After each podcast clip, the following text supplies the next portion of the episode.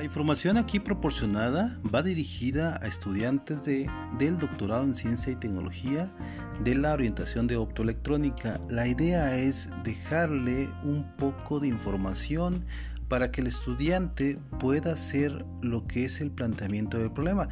En este caso únicamente lo que dimos es una pequeña introducción, algo de información al respecto y el estudiante debe de incorporarse a trabajar con el cuerpo académico de óptica, sistemas complejos e innovación y de esa forma se podrá asesorar, como se mencionó, semanalmente. Información que puede ser muy útil también para otros eh, estudiantes que están eh, realizando el doctorado con otras áreas de investigación.